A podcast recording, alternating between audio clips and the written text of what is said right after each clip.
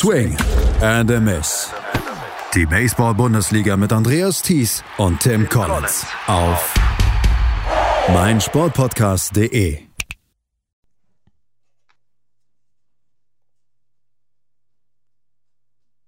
Der dritte Spieltag der Baseball-Bundesliga Süd ist vorbei. Im Norden kann noch nicht gesp äh, gespielt werden. Wir hoffen, dass am 8. Mai dort angefangen werden kann, aber das wissen wir zu diesem Zeitpunkt noch nicht zu 100 Prozent. Im Süden gab es einige sehr, sehr spannende Serien. Vor allen Dingen Mainz und Haar haben sich wirklich sehr behagt. Herzlich willkommen zu einer neuen Ausgabe von Swing in the Miss hier auf meinsportpodcast.de, dem Podcast zur Baseball-Bundesliga. Mein Name ist Andreas Thies, natürlich wieder mit dabei von EuroBaseballTV.com. Tim Collins. Hallo Tim. Servus Andreas, wie geht's? Sehr gut geht's mir. Du hattest eine sehr spannende Serie hinter dir. Ja, das war, äh, es war nicht das allerbeste Baseballwetter, aber die Spiele waren wirklich, äh, wirklich spannend und ja. viel Spaß anzuschauen. Wir sprechen gleich über die Serie der Hard Disciples und der Mainz Athletics, die äh, gesplittet worden ist. Aber wir haben auch noch einen weiteren Gast, den Leiter Spielbetrieb vom Deutschen Baseballverband, Philipp Würfel. Hallo Philipp. Hallo zusammen.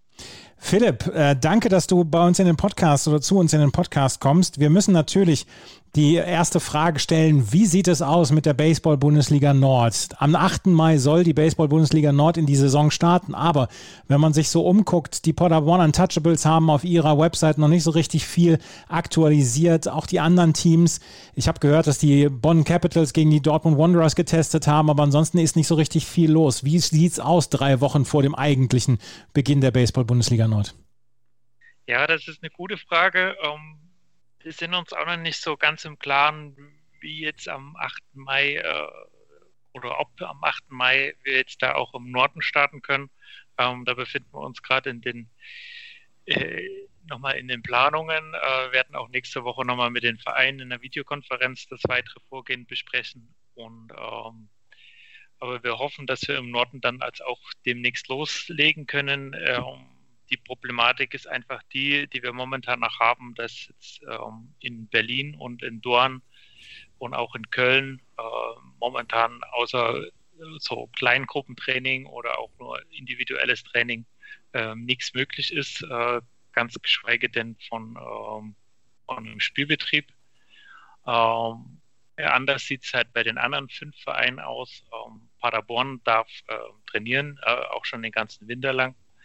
Ähm, denen fehlt noch die Freigabe für den Spielbetrieb. Ähm, und äh, die anderen vier Vereine, Solingen, Dortmund, Bonn und ähm, Hamburg, dürften spielen oder dürfen spielen, äh, trainieren jetzt auch ähm, Hamburg und oder Hamburg seit, äh, seit Ende Februar oder seit, seit Januar mit einer äh, kurzen Unterbrechung, Bonn die ganzen Winter entlang und äh, Dortmund und Solingen seit Mitte März ähm, oder Ende März dann Dortmund ähm, dürfen die dann äh, trainieren und auch spielen.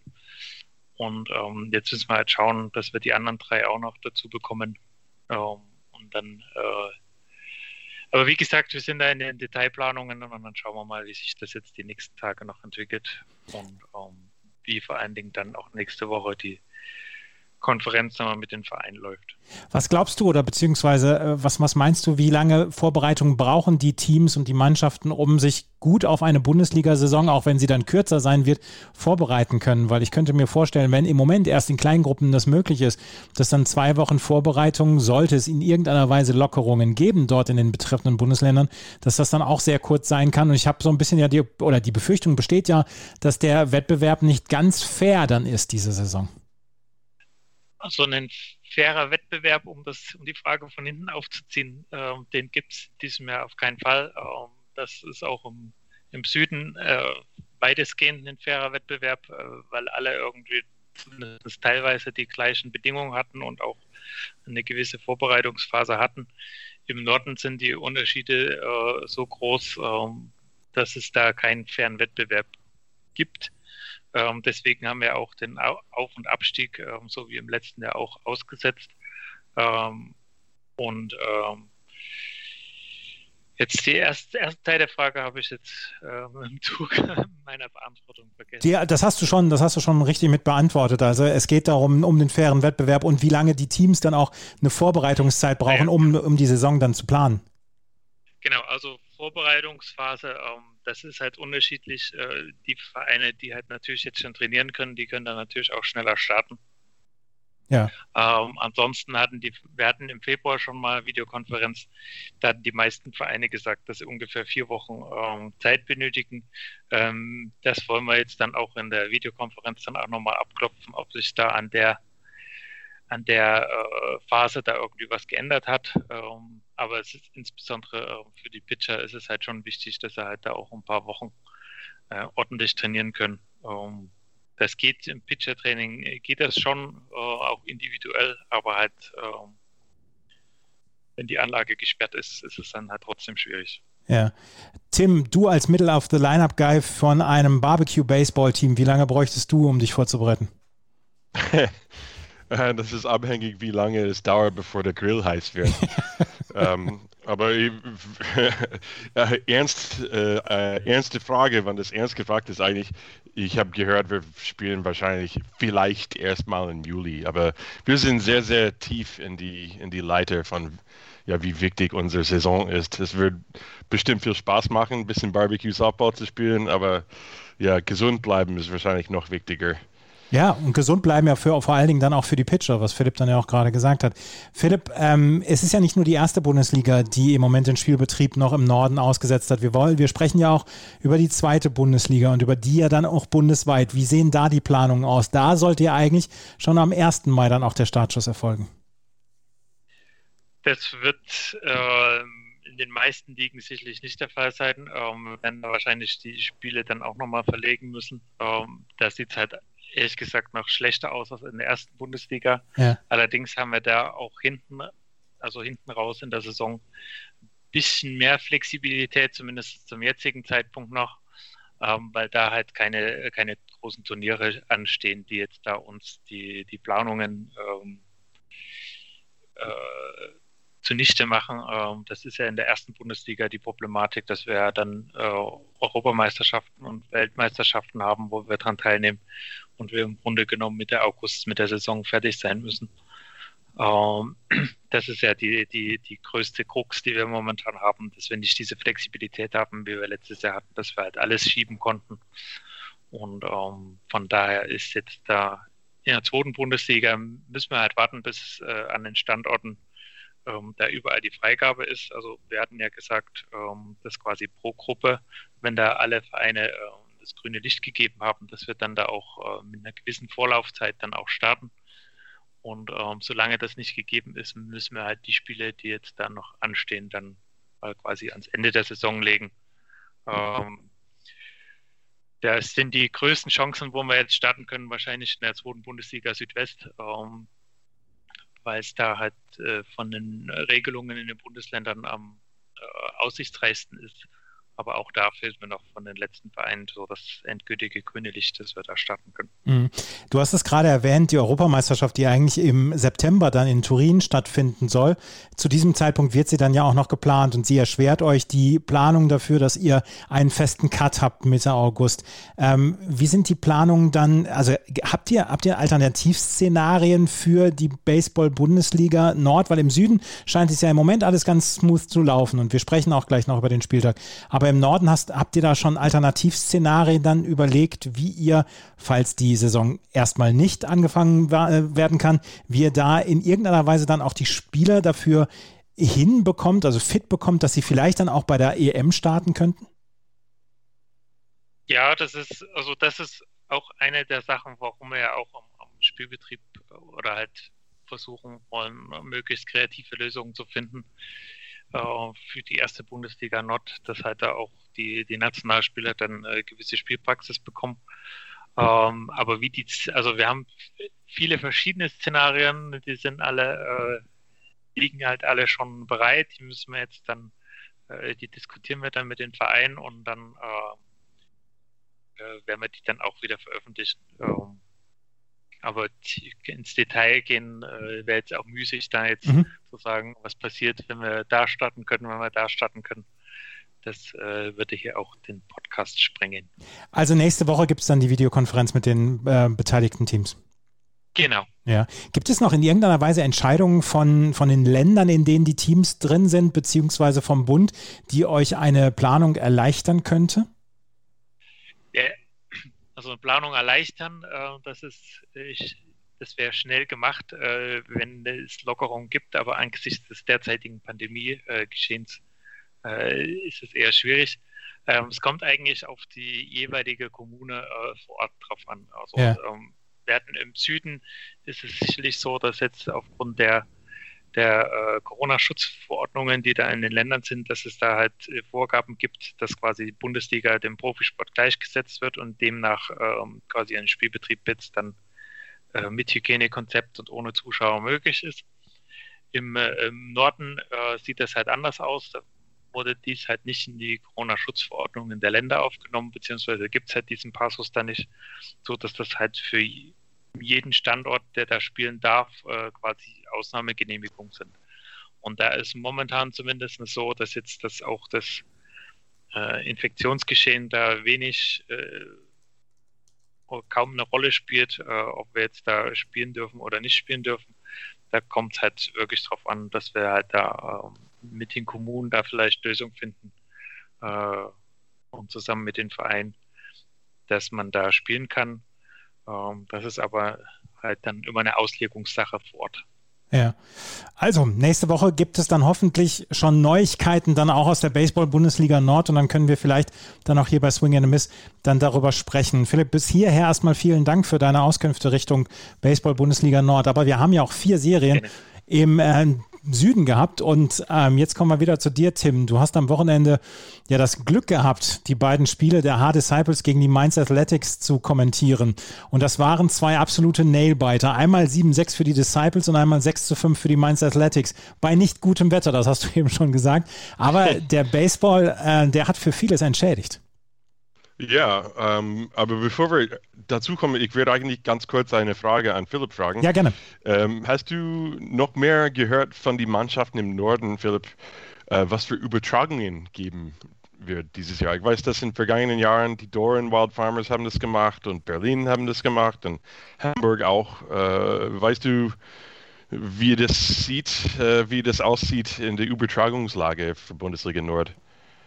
Um, ähm, damit habe ich mich jetzt dann nicht im Detail besprochen äh, oder, oder befasst, ähm, ob, ob die Alten ähm, quasi weiter übertragen wollen. Äh, ich gehe eigentlich davon aus, äh, Berlin, äh, Hamburg, Bonn ähm, und äh, Dorn äh, gehe ich davon aus, dass die auch wieder übertragen werden. Dorn hatte, glaube ich, letztes Jahr Corona-bedingt das nicht umgesetzt, weil es einfach die Saison so kurzfristig gestartet wurde, dass es nicht oft nicht hinbekommen haben, das zu organisieren. Äh, das lag ja dann auch in der Fanszeit. Ich weiß, dass in Paderborn ähm, gibt es Bestrebungen, da auch zu übertragen. Ähm, es gab am Ende der Saison äh, auch in Köln äh, die ersten Versuche da in Richtung Livestream und in Dortmund, ähm, die haben auch schon Livestream-Versuche durchgeführt. Also an der ich sag mal so, an der Livestream-Front, ähm, da gibt es schon äh, gute Entwicklungen. Äh, und ich hoffe, dass das dann auch nach der Pandemie dann auch weiter so anhält. Ja, ich auch. Und dann das letzte, eine, ich habe eine super Idee, Philipp. Uh, du kannst das vorschlagen nächste Woche. Das ist kostenlos von mir, meine Idee. ähm, falls eine Saison, komplette Saison nicht gespielt werden kann, dann einfach, wir spielen alle MLB The Show, machen wir ein Turnier daraus und da können wir eine Meisterschaft endlich mal haben. ja, das ist eventuell müssen wir das dann in Angriff nehmen. Nein, So, das war meine lustige Idee. Ja. Tut mir leid, Philipp, aber vielen Dank. Aber Tim, wir kriegen dich nicht, wir kriegen dich nicht raus hier. Ähm, du musst jetzt über die beiden Spiele berichten, die du am Wochenende ja, kommentiert klar. hast. Sehr gern. So, du wolltest, äh, was wolltest du wissen? Wie es spannend war, war das, die Spiele anzuschauen? Oder? Es waren beide Spiele sehr, sehr spannend. Wie spannend ja. waren sie? Well, ich finde es immer, ich, ich, ich entdecke Neuigkeiten jedes Mal, wenn ich äh, neun Stunden lang am Platz sitze und deutsche Baseball-Bundesliga anschaue, weil es ist so eine Art von Baseball, was man wirklich nirgendwo anders sieht. Und das ist ein Vorteil. Das ist echt ein Vorteil, weil wir haben diese Charakter. Die Hard Disciples, die haben diese eine Menge junge Pitchers, die sehr, sehr unerfahren in der ersten Bundesliga sind und dann haben alle gleichzeitig nicht vielleicht das allerbeste Tag, aber die haben relativ gut Tage gehabt am Samstag und gute Leistungen gegeben. Juan Infante war mehr oder weniger effektiv für ein paar Innings. Das war, glaube ich, zwei in Spiel äh, in Spiel zwei. Titus von Kopf, Sean Cowan, Adriano Penskover hat seine allererste Bundesliga-Victory gekriegt in das erste Spiel. Und, äh, und dann das Gipfeltörtchen fand ich, dass nach dem zweiten Spiel ist es, ist es, es reicht nicht, dass so viel Aktion auf dem Spielplatz war, aber sonst müssen wir auch über die Dunkel, Dunkelheit denken. So es gab quasi ein, you know, ein Time Limit auf das Spiel und das allerletzte Pitch kam bei Läufer auf 1 und 2, 2 aus, ein Run Ballgame. Und ich habe auch vorgestellt, ja, was wird jetzt passieren, wenn Daniel Patrice einen hohen Pop-up an die Infield schlägt? Weil keiner wird den Ball sehen und es wird ein, ein chaotischer äh, Schluss sein. Aber da hat er dann einen Groundball zum Second Base geschlagen. Aber so muss man nicht denken bei anderen Baseballspielen. Und ich, und ich glaube, dass der Philipp, du, du, du wirst sagen, okay, wir brauchen echt äh, Flutlichte bei allen Stadionen in der Bundesliga und so weiter. Das ist echt professionell. Und das, das, ich bin einverstanden damit. Aber ich habe auch viel Spaß gehabt in dem Moment, wann ich denke, ja, wie wäre das ausgegangen, wenn er ein Pop-up geschlagen hat, weil es total dunkel war. So, lustige und Aktion-packed Tag.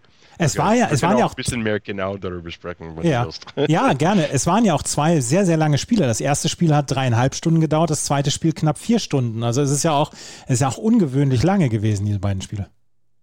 Ja, das, die waren fast, ja, das, ich glaube vier Stunden war es nicht. Das war auch fast genau dreieinhalb Stunden. Wir sind um acht, halb neun fertig und wir sind um fünf angefangen, mhm. das zweite Spiel. Ich weiß, weil ich habe sehr genau auf die Uhrzeit immer gecheckt wegen Sundown.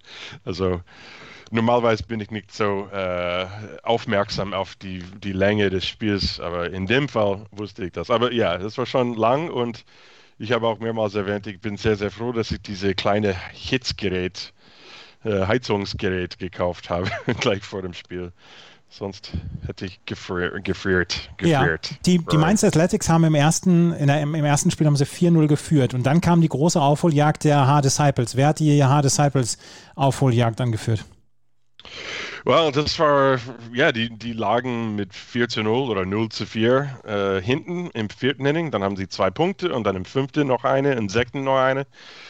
Und dann in unterer Hälfte des siebten Innings bei einer aus hat Will Thorpe. Will Thorpe hat alles angefangen, auch im vorherigen Wochenende gegen die Stuttgart Reds, obwohl sie nicht so viel in der Offensive erfolgreich hatten äh, against Stuttgart. Aber ja, das war ähm, Will Thorpe und danach David Dinsky und das größte Fehler von den Mainz Athletics, das war das Error in Right Field. Äh, Eric, Eric Keller äh, der, der, versucht wirklich den, den Single von Dinsky, Dinsky sehr schnell aufzunehmen. Der war ein hart geschlagener Ball und der Ball ist eigentlich äh, einfach an ihm vorbeigegangen bis zur Zaun. David Dinsky als Tying Run könnte den ganze, fast die ganze Weg laufen bis zur dritte Base.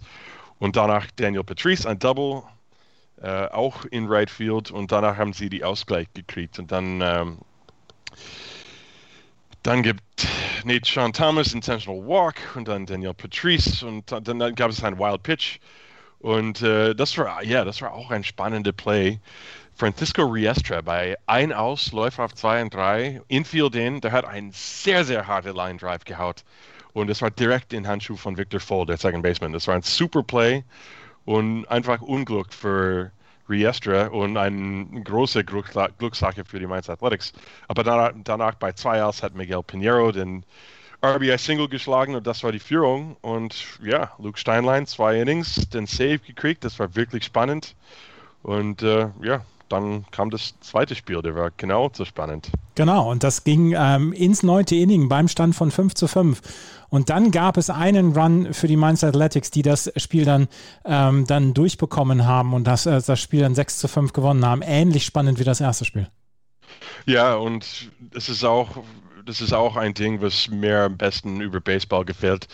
Äh, die Geschicken, wie man einen sehr, sehr schlechten Tag an, du fängst an mit einem schlechten Tag und dann in der letzten Minute oder letzte zehn Minuten bist du der Held. So Tim Katowski hat einen sehr schlechten Tag gehabt äh, bis dahin. Der im ersten Spiel hat er drei Strikeouts, dann wurde er äh, ausgewechselt. Das sieht eigentlich ähm, ver, äh, verletzt aus. Das ist nur Speculation aus meiner Sicht. Ich, ich habe keine Info, aber ähm, verletzt war. Aber es, der hat unbequem ausgeschaut im ersten Spiel. Dann im zweiten Spiel, ich glaube, der musste spielen, weil Kevin Katowski ist auch vorher ausgewechselt. Ähm, ja, vermutlich auch wegen Verletzung, aber ich weiß es nicht genau. So, das ist nur eine Vermutung auf mein, meiner Seite. Aber dann musste Tim Katowski wieder in die Lineup gehen. Der war auch nicht so erfolgreich am Schlag. Und dann Mike Otto hat alle seine Pitchers gebraucht.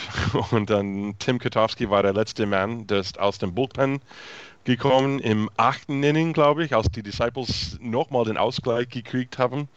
Und Katowski ist dann erfolgreich auf dem Mount und dann im oberen Hälfte des neunten Inning gegen Will Thorpe, sein zweites Mal auf dem Mount für die Disciples in zwei Wochen.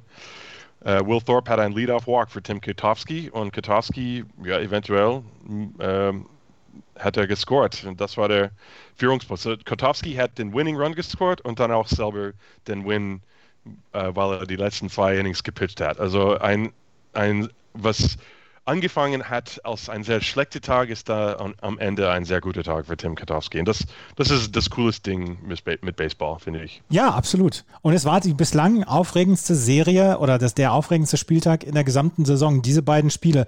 Philipp, ähm, wenn, wenn du da jetzt nochmal reinguckst und auf die Serie schaust, äh, dieser beiden, diese beiden Spiele, es war bislang die spannendste Serie. Bislang haben wir noch nicht so richtig viel, richtig spannende Spiele gehabt in der Bundesliga Süd.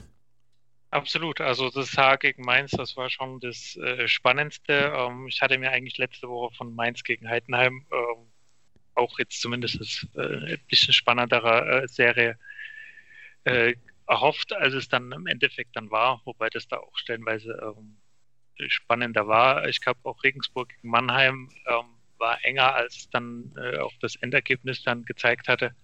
Aber ansonsten stimmt es schon, dass jetzt dieses Jahr ähm, zumindest anfangs die Ergebnisse dann schon recht deutlich waren.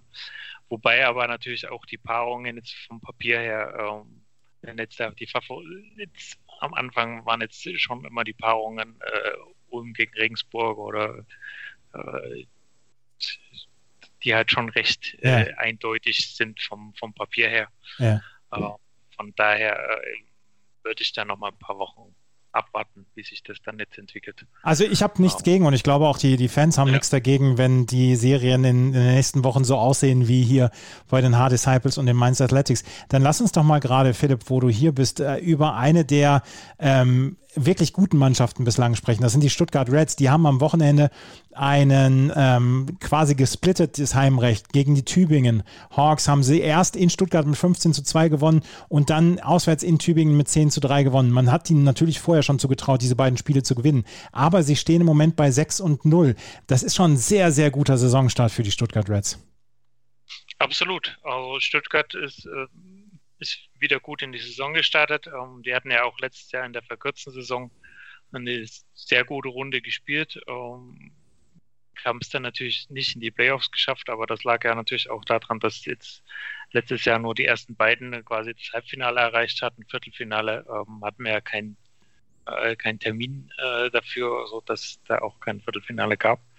Aber ähm, Stuttgart knüpft nahtlos an die Leistung vom letzten Jahr an. Ähm, sie haben mit den mit den beiden Kroaten, äh, mit dem Toni Horvatic und dem äh, Bruno Gojkovic auch nochmal äh, Verstärkung bekommen, ähm, so dass sie gut aufgestellt sind und jetzt sind wir gespannt, ähm, wie es jetzt dann als am kommenden Wochenende ausschaut, ähm, wenn sie dann gegen Mainz spielen, ähm, weil das wird dann jetzt der erste äh, Härtetest, sage ich mal so. Chrono Golkewitsch, du hast ihn angesprochen, der hat am Wochenende gleich mal sechs Hits gebracht und äh, war richtig gut drauf.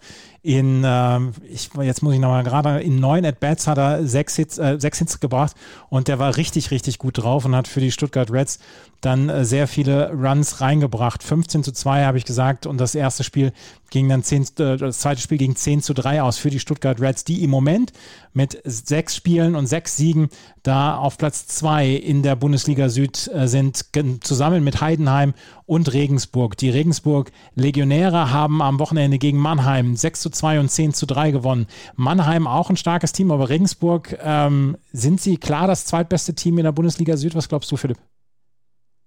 Ich weiß gar nicht, ob es jetzt das zweitbeste sind. Also man hat ja letztes Jahr auch gesehen, äh, Heidenheim und Regensburg haben sich ja im Halbfinale und auch in der regulären Saison äh, äh, wilde du Duelle geliefert und enge Spiele äh, abgeliefert. Von daher würde ich mich jetzt dann noch nicht, äh, würde jetzt nicht ausschließen, dass jetzt Regensburg äh, vielleicht sogar einen Ticken besser ist als äh, Heidenheim. Ähm, sie sind ja beide auch gut aufgestellt, haben sich im Winter nochmal verstärkt. Ähm, Gerade jetzt auch auf der äh, Position des ausländischen Pitchers. Ähm, da bin ich schon gespannt, wenn die beiden ähm, aufeinandertreffen.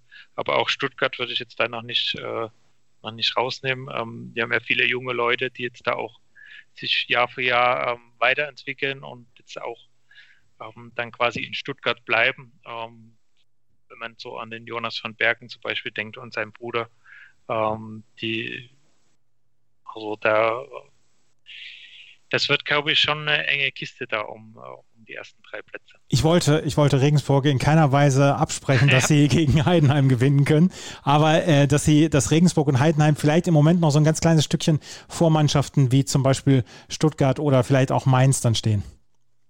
Ja, das schon. Also das auf jeden Fall. Äh, Mainz äh, die sind natürlich auch gut aufgestellt, aber in Mainz fehlen halt jetzt noch diese, die ausländischen Spieler, die dann halt nochmal den, den nächsten Schritt oder den Unterschied ausmachen, insbesondere wenn es dann halt ans Pitching geht. Ja. Ähm, das ist, glaube ich, noch der, der große Unterschied zu, zu Regensburg und Heidenheim, die ja schon im Grunde genommen mit ihren mit ihrer ersten Mannschaft spielen, während die anderen vielleicht den einen oder anderen noch vermissen, der vielleicht später noch dazu kommt oder wo man halt sich aus Vereinssicht auch dafür entschieden hat, dann in der Corona-Saison, wo jetzt nicht alles äh, so ist, normal läuft, gerade auch was die Zuschauereinnahmen angeht, ähm, dass man da sich entschieden hat, dass man da halt äh, eher auf die heimischen Spieler setzt. Ja, da hoffen wir auf 2022, dass wir halbwegs normales Leben wieder führen können und dass auch die Baseball-Bundesliga dann eine ganz normale Saison feiern kann und dass die äh, Spiele dann möglichst spannend immer alle sind und dass wir dann keine ähm, keine Konsequenzen mehr fürchten müssen durch irgendwelche Pandemie-Dinge. Da hoffen wir alle sehr drauf. Ähm, Tim, die Spiele von Regensburg gegen Mannheim 6-2, 10-3, es waren am Ende standesgemäße Siege, aber sie waren meiner Meinung nach ein ganz kleines bisschen knapper, als es das Ergebnis aussagt. Wie siehst du das? Ja, ich sehe das auch so, weil das ist auch ein häufiges Thema, äh, dass es ein knappes Spiel wird und dann später im siebten, achten, neunten Innings wann die wirklich Tiefe in die Bullpen äh, Relief Pitching geht, dann kommt ein paar mehr Runs gegen, über die Platte. Aber das erste Spiel war sehr, sehr spannend. Juan Martin den Home Run im zweiten Inning gegen Christian Pedrol. Pedrol ist ein sehr, sehr begabt Pitcher. Der hat äh, super Fastball mit viel Bewegung. Ich habe ihn, ich ihn nur einmal letztes Jahr gesehen für, glaube ich, drei Innings oder so. Aber der, der hat mich wirklich beeindruckt. Sein Stuff ist sehr, sehr stark. Und dann auf der anderen Seite, eigentlich war das Pitching gar nicht so schlimm für Mannheim, äh, außer von Walks. Und das war das größte Problem. Die, die Heiden, äh, excuse, Entschuldigung, nicht Heidenheim, die Legionäre, die äh, Guggenberger Legionäre, das, ja. das würde ich nie erinnern oder das muss ich 15.000 Mal mehr sagen, bevor ich das wirklich verinnerlicht habe. Die haben elf Walks gekriegt, die haben sechs Runs gescored mit nur drei Hits. Insgesamt mit beiden Mannschaften nur sieben Hits im Spiel, nur ein Error. Also es war ein sauberes Spiel von der Defensiv relativ. Aber ja, Walks, das war wirklich der Unterschied. Julius Spann, ähm, das ist, der hat sieben Walks in vier Innings. Das ist äh, natürlich äh, etwas der würde das gern besser machen. Nächstes Mal kann ich mir vorstellen. Und Kevin Riello noch vier Walks danach. Also, wenn man so viele Walks abgibt, dann eine Mannschaft so wie die Legionäre, da, da, es ist fast unmöglich, dass die nicht so viel punkten werden. Ja. Also die ähm, Regensburg Legionäre, die Guggenberger Regensburg Legionäre ähm, gewinnen 6 zu 2 und 10 zu 3. Ähm, geht dir das schon leicht über die Lippen, Philipp, mit dem neuen Sponsor? Ich habe mich mittlerweile schon dran gewöhnt. Ich habe schon das eine oder andere Mal falsch geschrieben. Äh, das äh, passiert halt, ähm, aber es ist noch etwas. Es ist noch etwas ungewohnt, aber auch wir werden uns daran gewöhnen, dass die Regensburg-Legionäre einen neuen Sponsor haben. In der Bundesliga Süd. Ich bin nur alt, das ist mein Problem. Das, ist, das ist tatsächlich ein Problem, ja. In der Bundesliga Süd führen die Regensburg-Legionäre zusammen mit Stuttgart und Heidenheim jeweils mit 6 und 0. Die Mainz Athletics haben 3 und 3. Die Mannheim ähm, Tornados zwei Siege, vier Niederlagen. Die Hard Disciples sind bei 1 und 5. Und die Tübingen Hawks und die Ulm Falcons, die Falcons Ulm sind bei 0 und 6. Die nächsten Spiele am am Wochenende. Da werden wir am Freitagabend schon Regensburg gegen H erleben und am Samstag dann äh, das Rückspiel quasi in H. Kommentierst du wieder, Tim? Ja, ich bin da, obwohl ich, ich, wusste auch nicht, dass es ein Spiel gibt, bis äh, jemand mir das gesagt hat am Samstag. Das ist schön, dass du, dass du dabei bist. So weit im Voraus habe ich mein Leben nicht geplant. Also beide Spiele dann auch im Stream. Ulm gegen Tübingen am Wochenende, Stuttgart gegen Mainz, eine Serie, auf die man, glaube ich, sehr gut gucken kann. Und Heidenheim gegen Mannheim, das sind die Serien am Wochenende. Und wie gesagt, wir hoffen drauf, dass möglichst im Mai, am Anfang Mai, die erste Bundesliga Nord stattfinden wird oder starten wird. Im Moment ähm, ist Pessimismus angebracht, aber wir schauen mal, wie es in den nächsten Wochen ähm, weitergeht. Wir danken dir, Philipp, für deine Teilnahme an diesem Podcast. Danke für die Antworten. Ja, bitte. Vielen Dank. Das war's mit der neuen Ausgabe von Swing and a Miss hier auf meinsportpodcast.de. Wenn es euch gefällt, freuen wir uns über Bewertungen, Rezensionen bei iTunes. Ansonsten am Wochenende auf jeden Fall EuroBaseballTV.com einschalten und das Spiel der Hard Disciples gegen die Regensburg Legionäre und die anderen Streams aus der Baseball-Bundesliga anschauen. Vielen Dank fürs Zuhören. Bis zum nächsten Mal. Auf Wiederhören. Schatz, ich bin neu verliebt. Was? Da drüben. Das ist er. Aber das ist ein Auto. Ja, Mit ihm habe ich alles richtig gemacht. Wunschauto einfach kaufen, verkaufen oder leasen. Bei Autoscout24. Alles richtig gemacht. Swing and a Miss. Die Baseball-Bundesliga mit Andreas Thies und Tim Collins auf meinsportpodcast.de. Schatz, ich bin neu verliebt. Was? Da drüben. Das ist er. Aber das ist ein Auto. Ja, eben. Mit ihm habe ich alles richtig gemacht. Wunschauto einfach kaufen, verkaufen oder leasen. Bei Autoscout24. Alles richtig gemacht.